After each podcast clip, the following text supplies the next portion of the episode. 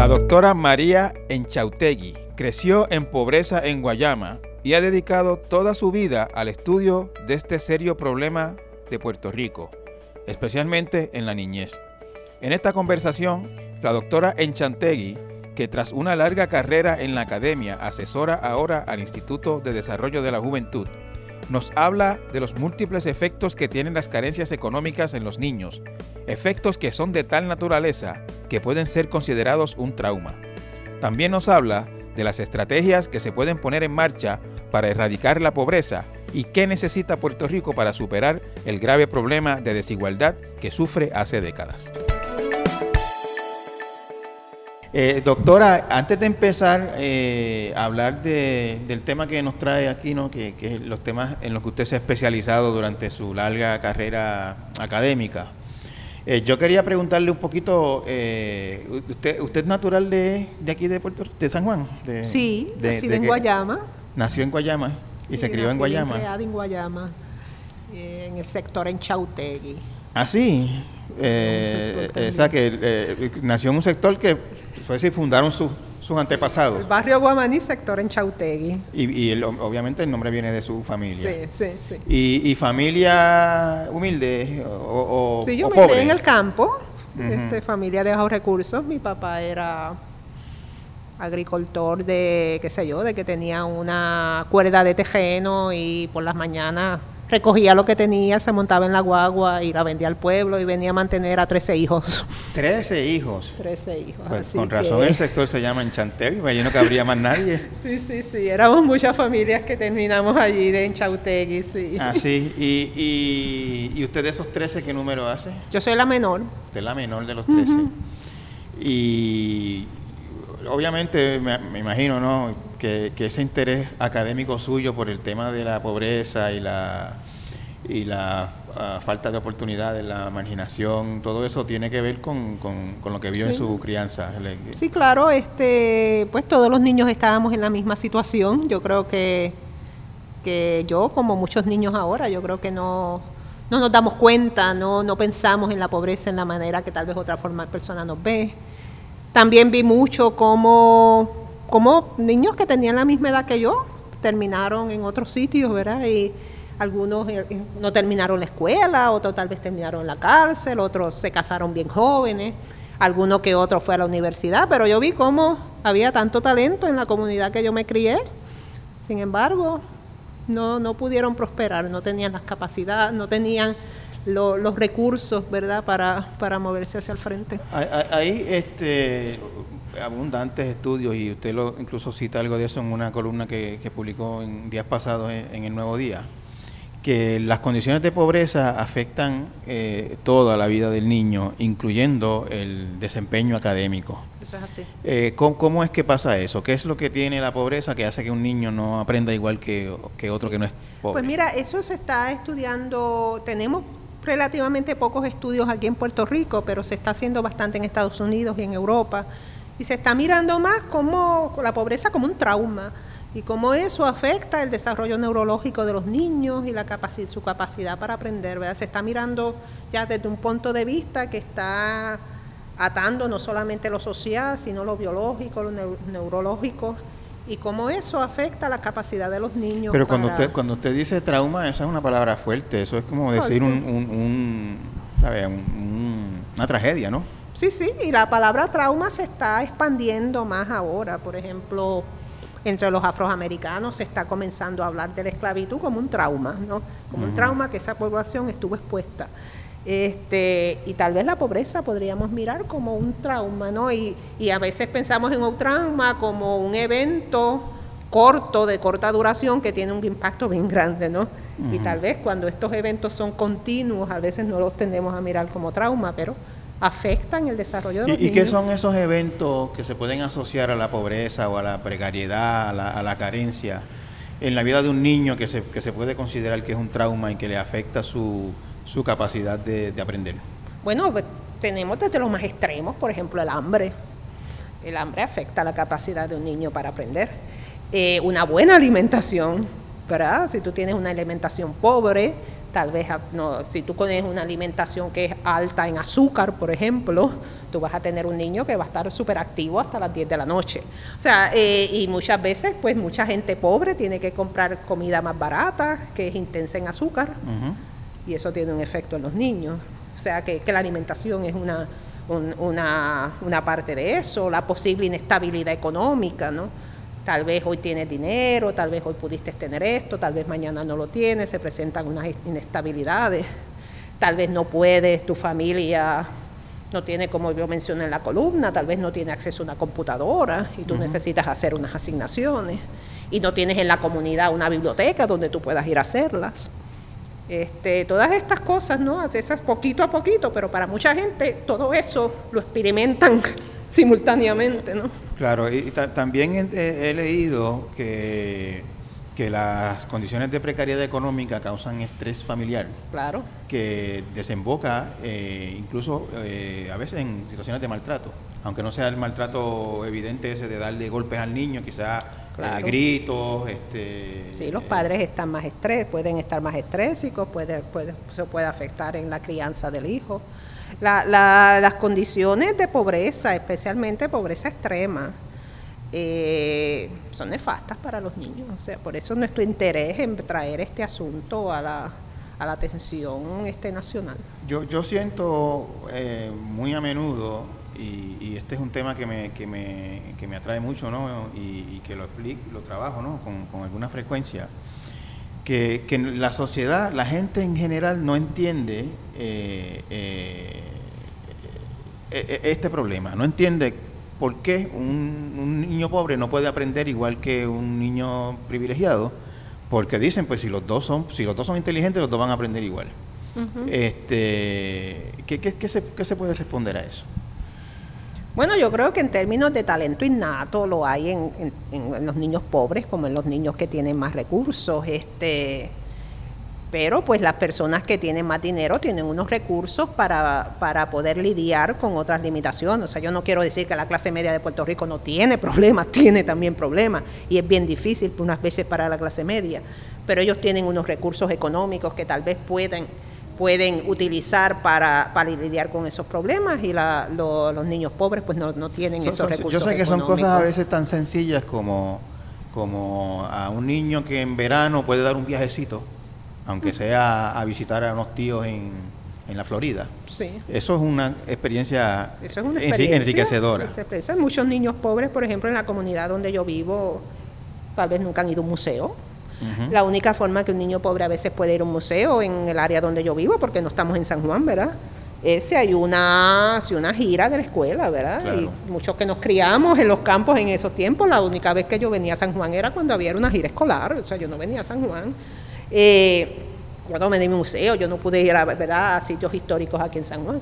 Así que, que en la medida que, en el Departamento de, Educación se reducen esos recursos para enriquecer la vida cultural de los niños, pues le tenemos, tiene, muchísimas más barreras. Doctora, habrá gente oyendo esta, esta entrevista y, y dirá, pero si ella se crió bien pobre, esta acaba de decir que eran tres hermanos, que el papá era agricultor y ahora es toda una doctora y académica. Pues eso quiere decir que se puede.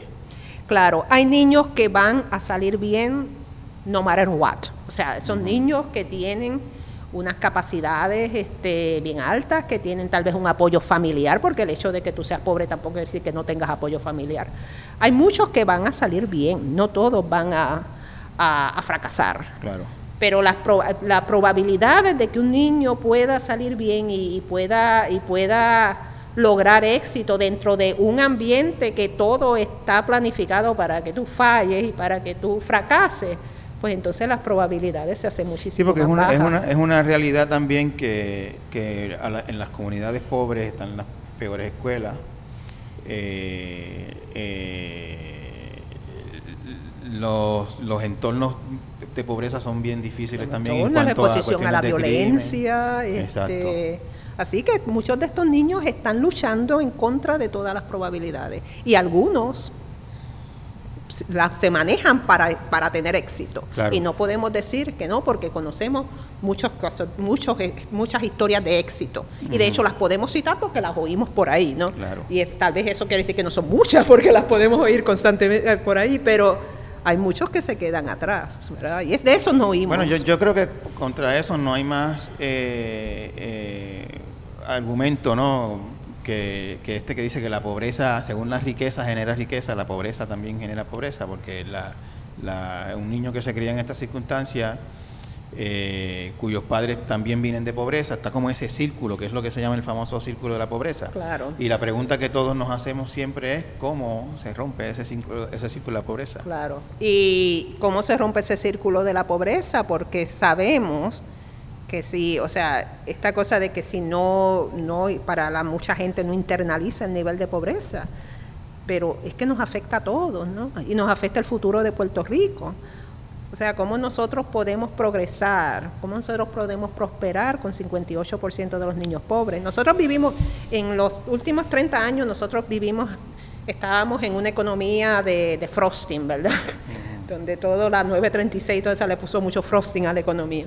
Ya no tenemos nada de eso. O sea, hasta ahora nosotros tenemos que encarar la realidad de la pobreza. No tenemos dónde recostarnos. Así que estas altas tasas de pobreza están comprometiendo el futuro económico de Puerto Rico. Ah, usted dijo una cosa ahí que es muy importante y que casi nunca se piensa de esta manera. Es eh, nos afecta a todos. Y yo le quería preguntar a un niño o a una familia privilegiada de clase alta o media alta, ¿en qué le afecta que haya muchos pobres?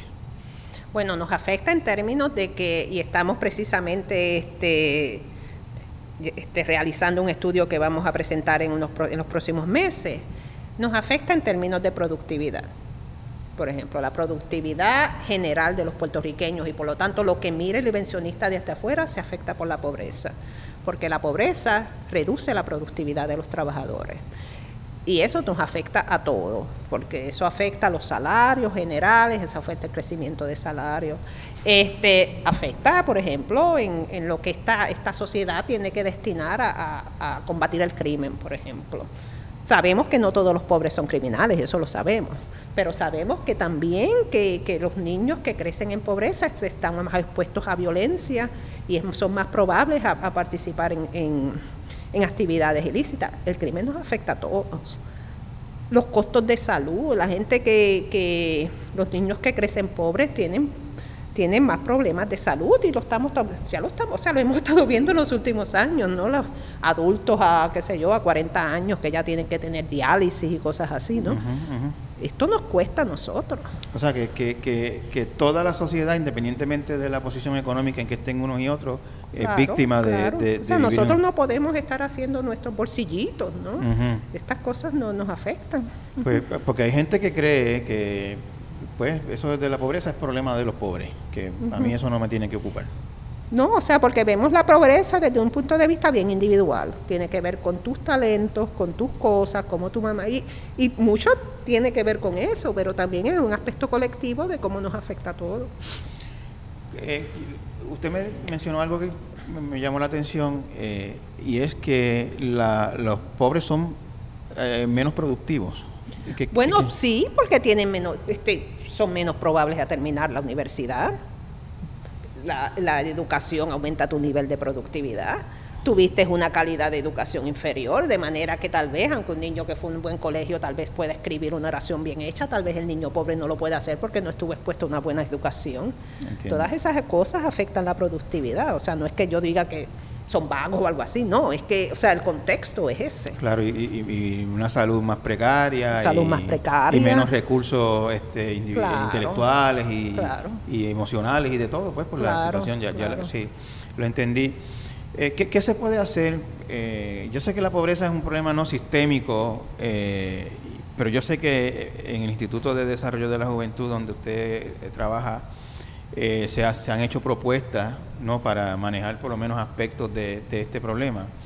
Eh, ¿qué, qué, qué, es lo primero que habría que hacer para, para luchar contra la pobreza eh, infantil? Bueno, yo creo, yo creo que hay que agarrar el toro por los cuernos. O sea, nosotros en los últimos 50, y Puerto Rico ha reducido sus niveles de pobreza, pero del 2000 para acá básicamente el nivel de pobreza infantil ha estado estática, no ha bajado. eh, nosotros tenemos que irnos desde eh, salir de la mentalidad de mitigar los efectos de la pobreza a sencillamente eliminar la pobreza, erradicar la pobreza. O sea, nosotros no podemos continuar mitigando la pobreza, porque mitigar la pobreza nos saca a la gente de la pobreza. Por ejemplo, este, la gran mayoría de la gente que está en, el programa del PAN son pobres y han, han, sido pobres por tal vez por generaciones. Y, tenemos un programa. y ninguno sale de la pobreza a consecuencia de tener el PAN. Exacto.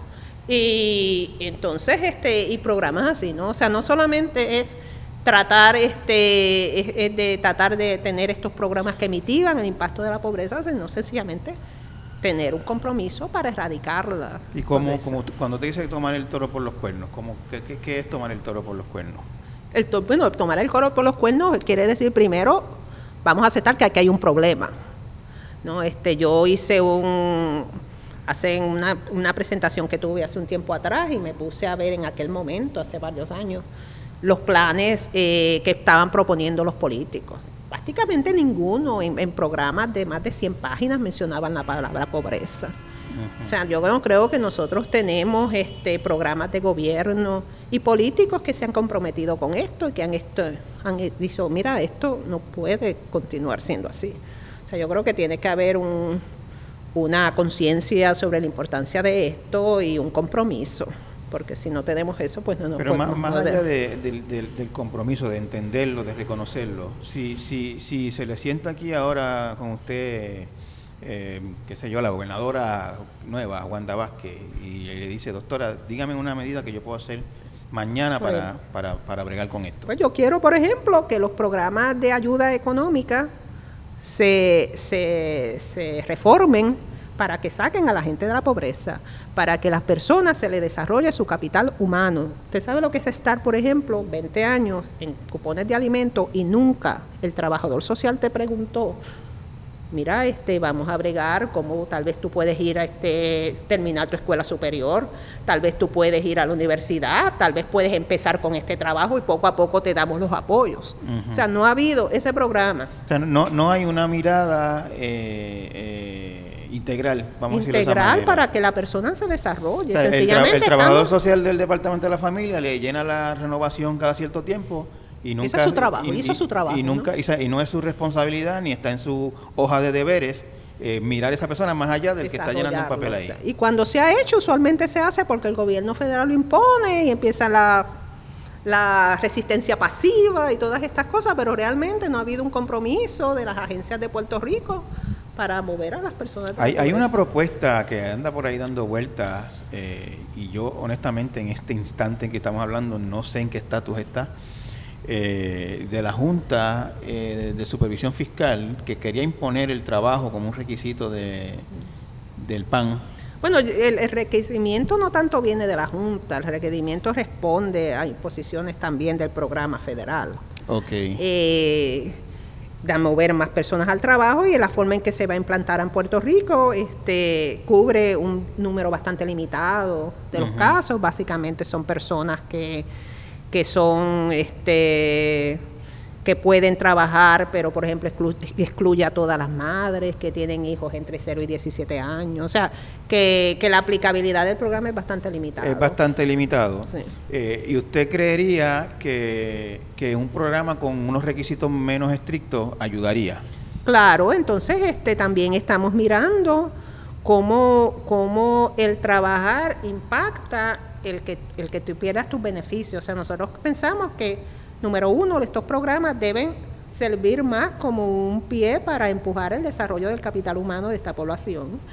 Y número dos, que deben ser amigables a las familias trabajadoras, que no sea que una familia de momento tiene 100 dólares más en su bolsillo y de momento pues tiene que pagar renta, 500 pesos de renta o pierde todo su... Se empieza a perder, a, medida, en que empieza a trabajar y a generar ingresos propios, empieza a perder beneficio y al final del día a lo mejor sale mejor. Claro, eh, claro no, no creemos que una persona que gana 60 mil dólares tal vez todavía no debe, ¿verdad? en algún punto la persona tiene que, romper el, el, ¿verdad?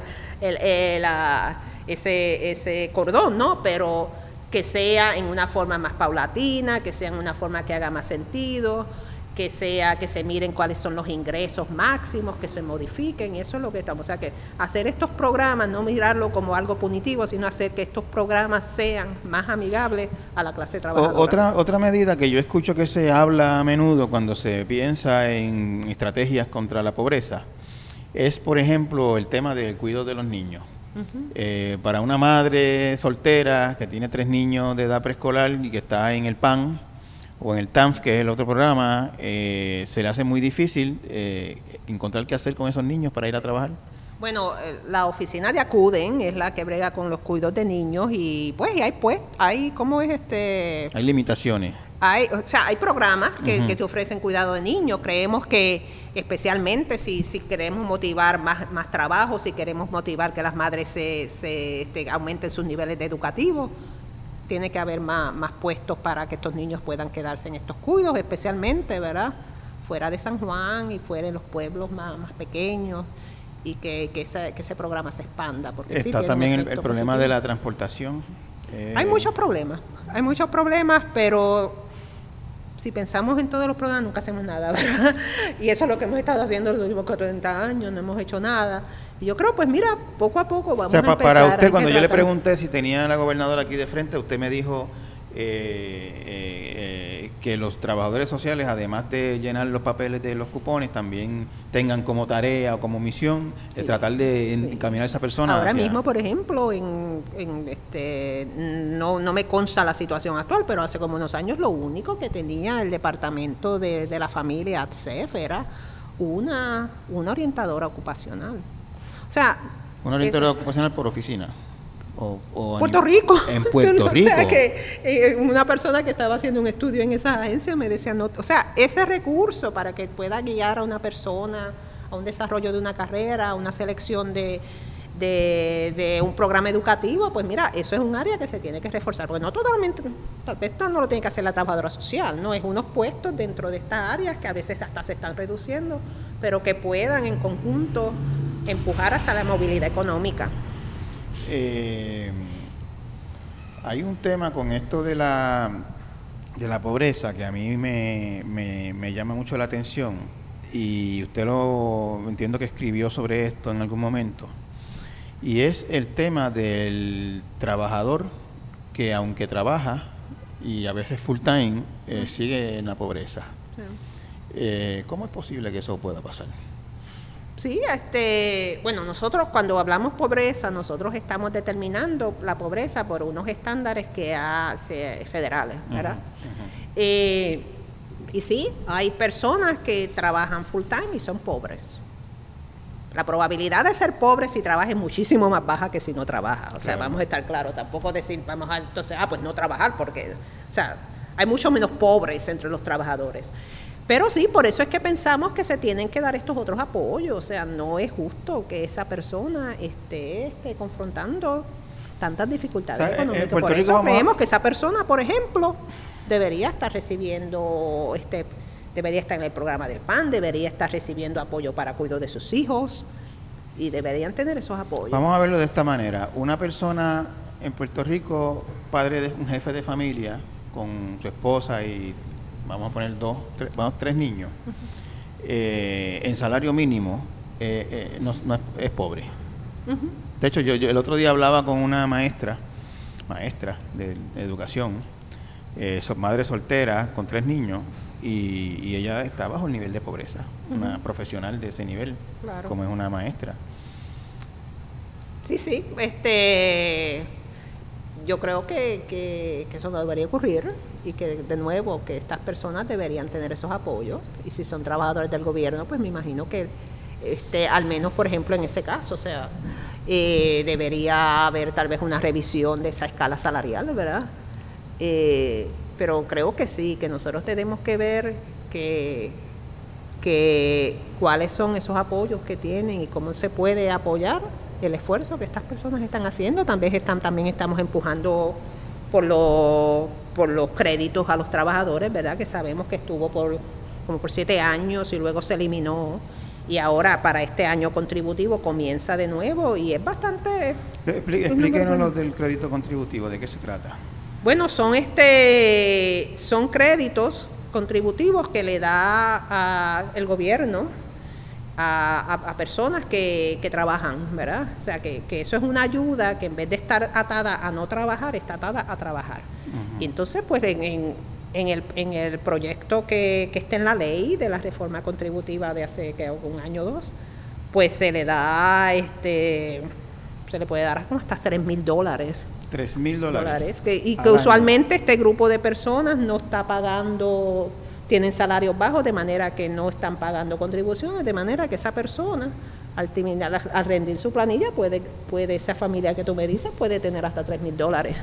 Este, un cheque de 3 mil dólares del gobierno. ¿Y eso eh, se entiende que es un incentivo para estar en la fuerza trabajadora? Entendemos que sí. Este, el, eh, estos créditos contributivos es el, la política en Estados Unidos más efectiva en contra de la pobreza. Sí. Ahora nosotros, obviamente, en Estados Unidos los créditos son muchísimo más grandes por el gobierno federal. Aquí pues estamos en una economía más, más limitada, con unos recursos más limitados. Pero aún así, el, el que se propuso en la reforma contributiva, yo creo que que puede tener un impacto. ¿Y, de qué manera eso saca a alguien de la pobreza? ¿El, simple ingreso de esos 3 mil dólares lo pone sobre el nivel? Puede ser, sí, sí. Y además le incentiva que esté trabajando y no dependiendo. Sí, sí, sí. Y dinero en efectivo en las familias hace mucha diferencia, especialmente para los niños. O sea, la gente dice, no, pues tú le das, si le das 10 mil pesos, ¿qué diferencia hace? Hace mucha diferencia. Y eso, y eso se han hecho muchos estudios sobre eso, en donde se le están aumentando cash, se le está dando, algunas de esos se la está dando hasta cash a una familia para, y muchas veces hasta esto no se lleva a otro nivel, ¿no? Pero se han hecho estos experimentos y sí, porque eso se reduce en el bienestar de la niñez y tiene un efecto. escuchado una propuesta que hace un candidato presidencial estadounidense que se llama Andrew Yang? Que propone, creo que son... Sí, darle a todo el mundo, tipo Alaska, sí, sí lo dólares mensuales, creo que es, a todo el mundo. A todo el mundo, a todo el mundo, eso lo está dando todo el mundo, no importa su nivel económico. Eso lo hace, eso le llaman el Universal Basic Income. ¿Usted ha estudiado ese tema, lo conoce? No lo he estudiado mucho, es una, de cierta forma, ¿verdad? Este, en cierta forma es una, una propuesta innovadora que, se, que, que la está trayendo. este, muchas veces propuestas como esas tienden a ser descartadas como imposibles, ¿no? Pero yo creo que es, que es importante que eso se esté discutiendo porque sí, eso tiene un especialmente en los niños, o sea, eso tiene, tener más dinero en la casa hace mucha diferencia en, los efectos negativos de la pobreza. ¿Cómo, cómo que, por ejemplo? Bueno, bueno lo habíamos hablado ahorita, pues cómo se reduce el estrés, por ejemplo, cuando tú tienes más dinero, cómo tú puedes comprar más recursos que, que complementen tu, tu educación, especialmente si tú no estás en una escuela muy buena, si tú no tienes una biblioteca pública donde tú puedas ir a usar una computadora. Este y cómo la gente usa ese dinero en estudios que han hecho este tipo de cosas, se, ha demostrado que sí, que se usa en, cosas positivas. Pero la, la, hay, cuando se habla de estos, de estos temas, eh, la reacción de mucha gente, incluso de políticos, es eh, que esos serían como dádivas y que fomentarían, harían más dependiente a la gente. Eh, ¿Usted comparte esa impresión? Bueno, por eso pensamos que, que por ejemplo, el, el Income Tax es una forma de darle dinero a estas personas condicionadas a unas cosas. Y sí, muchas, muchos países se condicionan a unas cosas que nosotros pensamos que políticamente son atractivas, no sencillamente dinero que te cae del cielo. Así que yo creo que el compromiso ahí es ¿Qué, qué, qué restricciones yo podría tener de manera que a esas personas se les pueda dar un, esta o sea, que no, que no es vayan a, la oficina y recojan el cheque todos los meses, sino que vengan a la oficina y recogen el cheque con tu evidencia de que trabajaste. Yo no creo que haya algo que, este, yo no veo nada negativo en que haya algo, este, ¿verdad? unas, unas condiciones. muchos se preguntan, incluyéndome, o se cuestionan si si en Puerto Rico en este momento eh, habría empleo, si todas las personas que están en beneficencia y, se les requiriera salir a trabajar, encontrarían trabajo. Bueno, ahora, nos, ahora estamos en una oportunidad interesante porque se están creando unos empleos a base de, ¿verdad? del dinero de recuperación. O sea, se están abriendo unas plazas de empleo, estamos viendo crecimiento en unas áreas de como turismo y hospitalidad, estamos viendo crecimiento en construcción, o sea que, este momento es un buen momento para eso. Tenemos empleo para toda la gente que, que, no está empleada, tal vez no, Yo no creo que conozco ningún país que tenga empleo para toda la gente. Pero yo creo que sí, que hay unas oportunidades este, ahí que, que a veces este, no, no, no estamos explotando. Entonces no solamente puede ser empleo, puede ser también aumentar la educación. Esta sería otra forma en que se podría canalizar estas Porque cosas. hay- Lo mismo con autoempleo. Porque ahí, o sea, uno escucha continuamente quejas de gente con educación, gente que hizo su bachillerato, a veces hasta su maestría, y, y se quejan de que no encuentran trabajo. Y, y- hay la cantidad inmensa de gente con bachillerato de cajeros en megatiendas y cosas así. Claro, claro. O sea que hay un- tenemos una realidad complicada eh, desde el punto de vista laboral en Puerto Claro. Rico. Sí, por otro lado hay otras carreras que son bien, este, que tienen mucha demanda, ¿verdad? O sea, que tiene que ver cuál es la carrera que, por ejemplo, en la universidad, qué carrera tú seleccionaste, dónde está la demanda y tal vez la gente tener más información Las sobre carreras que tienen demanda entiendo que son mayormente las que tienen que ver con servicios de salud, me parece. servicios de salud, ahí se ha aguantado un poco el crecimiento, tal vez por, la, por los problemas de funding del Medicaid, pero carreras en, en finanzas, economía, nuestros estudiantes, por ejemplo, en la universidad, este, que se graduaban. O sea, hay unas carreras que... O sea, las carreras de, economía tienen mucha salida. Con maestría en economía, sí. Sí. Sí. Este, sí, hay, hay carreras, pero, pero para la... Sí, o sea, yo creo Oye, que... hay- yo, perdóname, yo veo muchos economistas, eh, veo economistas quejándose de que los únicos trabajos son en la universidad, muy mal pagos, como profesores. Doctores. No, yo estoy hablando de maestría en economía. Tal vez pues doctores es más limitado porque especialmente dado que la universidad no está reclutando y ahí ese era el espacio más. Claro. Eh, Finanzas, o sea, hay unas carreras que, que, que están... ¿Cuáles son las carreras que no debería la gente estar pensando ahora mismo, ¿te crees? No sé, porque es que, mira, tener un bachillerato siempre te, te hace más atractivo que no tener un bachillerato. Eso o sea, cierto, eso eso es así. Sí. Pues una persona con bachillerato se gana tal vez como, como no sé, como 15, 20% más que una persona que no tiene. Un bachillerato siempre paga- te paga, ¿no? Eh, y pues entonces está, nosotros en- tenemos una sociedad donde la gente pues se- no quiere, ¿verdad? Nosotros no estamos en una, en una sociedad planificada por el, por el gobierno donde te dice, pues mira, necesito 300 personas que sean ingenieros, necesito 400 que sean, ¿verdad? O sea, la gente, aquí- hay un valor en la gente decidir lo que le gusta. Así, y la, cuando la gente decide lo que le gusta, usualmente es más productivo. ¿verdad? Claro. Así que, que es difícil decir cuál es. Pero, por ejemplo, cuando usted dice ciudad, eh, países o sociedades planificadas, eh, hay sitios en los que se identifican unas necesidades. Claro. Necesitamos gente de tecnología y, e incentivan que los muchachos estudien tecnología. Claro, no es que claro. los obligan, porque hay Sí. sistemas en que obligan a la gente también a estudiar ciertas cosas. Sí. Este, y, y- y usted cree que en Puerto Rico eso tendría su beneficio, el que se incentivara ciertas carreras. Sí, yo creo que, que la gente, pero también que la gente tenga más información de cuáles son esas carreras, que se tal vez algunas que, que son carreras de, de, de bien poca, o sea, que realmente hay escasez, yo creo que se pueden incentivar en muchas áreas de medicina, por ejemplo. Claro. Este, en particular, este, se pueden incentivar esas áreas. Profesora, eh, Puerto Rico está en un proceso de reestructuración gubernamental y de, y de reforma, eh, básicamente que está todo dirigido a recortes y a austeridad. Una política de austeridad como la que está aplicándose a Puerto Rico, eh, ¿cuál es, qué, qué efectos tiene en este problema de, de pobreza y de, Sí. y, de, y, de, y, de, y de las posibilidades de salir de esa Sí. pobreza? Pues mira, este, sí ha sido difícil, obviamente es difícil, ¿verdad? Sin- embargo, alguien a mí me decía una vez, eh, o sea, yo le o sea, ¿cómo te explico? La, la pobreza en Puerto Rico básicamente está federalizada. Casi todas las soluciones a pobreza en Puerto Rico están bajo programas federales. Eso es correcto.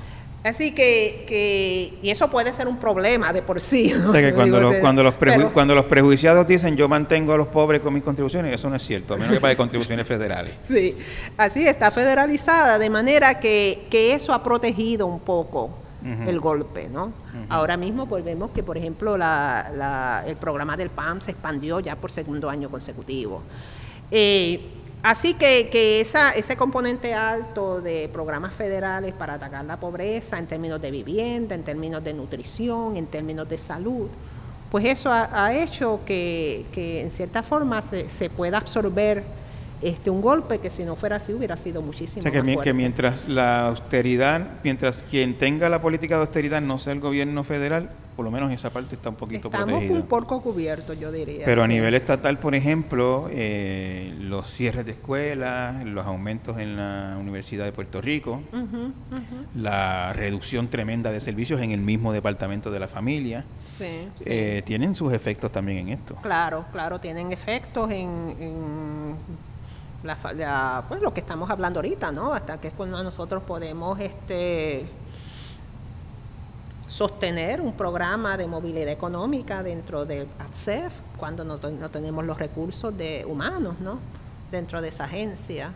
Este, y en esa, en esa parte sí, sí este, se ha afectado. Eh, y, pues también la clase media las ha afectado, ¿verdad? La clase media ha visto su, su bajas en, en, su, en sus activos del valor de su casa, por ejemplo, que muchas veces es lo que más que uno tiene y ahora se dan cuenta muchas personas mayores, viejecitos, que pues que tal vez tuvieron una casa que vivieron y ahora vale menos que lo que la compraron hace 20 años atrás.